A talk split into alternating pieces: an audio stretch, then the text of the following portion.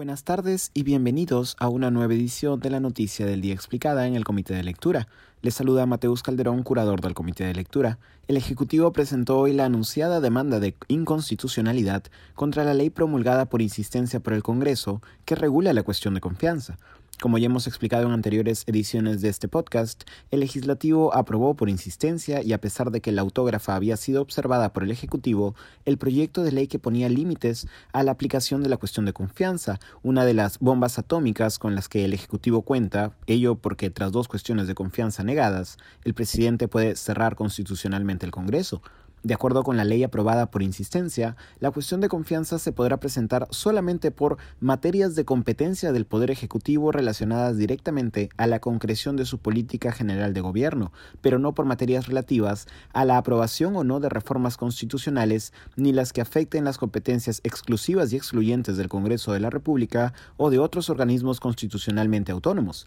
Tras serias críticas tanto políticas como jurídicas a la ley por parte de especialistas, ayer el ministro de Justicia Aníbal Torres señaló que llevarían la ley al Tribunal Constitucional. La demanda por inconstitucionalidad, presentada hoy viernes por el Procurador Público Luis Alberto Huerta Guerrero, pide la inconstitucionalidad total de la ley por razones de forma y fondo y por cuanto contraviene las disposiciones en la Constitución Política del Perú de 1993 y la Ley Orgánica del Tribunal Constitucional. En el texto se argumenta que la ley aprobada por el legislativo viola la Constitución en sus artículos 43 sobre el equilibrio y balance de poderes, artículo 102 sobre la competencia del Congreso para interpretar las leyes, artículo 118 sobre la competencia del Ejecutivo para dirigir la política general del Gobierno, artículos 132 y 133 sobre los alcances de la cuestión de confianza y el artículo 201 sobre el Tribunal Constitucional como máximo intérprete de la Constitución. El constitucionalista Alberto Cruces subraya también que la demanda no solo está planteada por el tema de la restricción de la cuestión de confianza, sino con un segundo tema que es la restricción para que solamente el Congreso pueda decir si se ha dado o no la confianza. En otras palabras, la ley prohíbe cualquier intento de denegatoria fáctica, como sucedió en el caso del expresidente Vizcarra. Así, el constitucionalista nos recuerda que son dos temas los que se van a discutir, y eso significa que, al ser dos temas los planteados, los tribunales suelen dar un poco la razón a ambas partes. Aquí lo estoy citando. La forma en la que ha sido planteada la demanda permite el juego de intermediador al Tribunal Constitucional. La demanda también recuerda que en el 2018 ya se buscó limitar la cuestión de confianza a través de una modificación al reglamento del Congreso, pero el Tribunal Constitucional declaró la misma inconstitucional. Aquí estoy citando lo que en ese momento se señaló. La cuestión de confianza que pueden plantear los ministros ha sido regulada en la Constitución de manera abierta, con la clara finalidad de brindar al Poder Ejecutivo un amplio campo de posibilidades en busca de respaldo político por parte del Congreso para llevar a cabo las políticas que su gestión requiera. Esto fue aprobado en ese momento con los votos de los magistrados Marianela Ledesma, Manuel Miranda, Eloy Espinosa Saldaña y Carlos Ramos, quien recientemente falleció.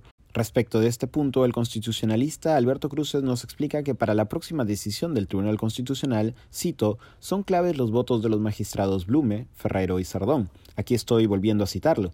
En la sentencia respecto de la crisis total del gabinete a propósito de la reforma del reglamento del Congreso, que buscaba limitar la cuestión de confianza, los tres magistrados, Blume, Sardón y Ferrero, acompañaron el criterio de la mayoría y señalaron que la cuestión de confianza debía interpretarse de forma amplia. Sin embargo, la situación no fue la misma tras la disolución del Congreso en el año 2018, cuando el magistrado Sardón cambió su criterio de votación y los magistrados Blum y Ferrero lo alteraron levemente.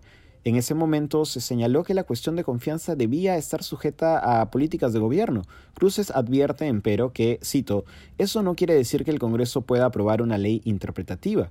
Los magistrados, señala Cruces, podrían interpretar que el Congreso no podría hacerlo, pero mantener el criterio de que la cuestión de confianza sí debe ser interpretada de manera restrictiva a través de una modificación constitucional. La demanda de inconstitucionalidad, además, se presenta mientras el Ejecutivo afina su estrategia para lograr el voto de investidura para el gabinete de Mirta Vázquez, que ya ha empezado a reunirse con los diversos grupos parlamentarios en el Congreso. Tras la aprobación por insistencia de la ley, Vázquez la calificó de interferencia y mostró su preocupación respecto de nuestro diálogo cercano con un poder del Estado como es el poder legislativo. Eso ha sido todo por hoy. Volveremos el próximo lunes con más información. Que tengan buen fin de semana. Thank you.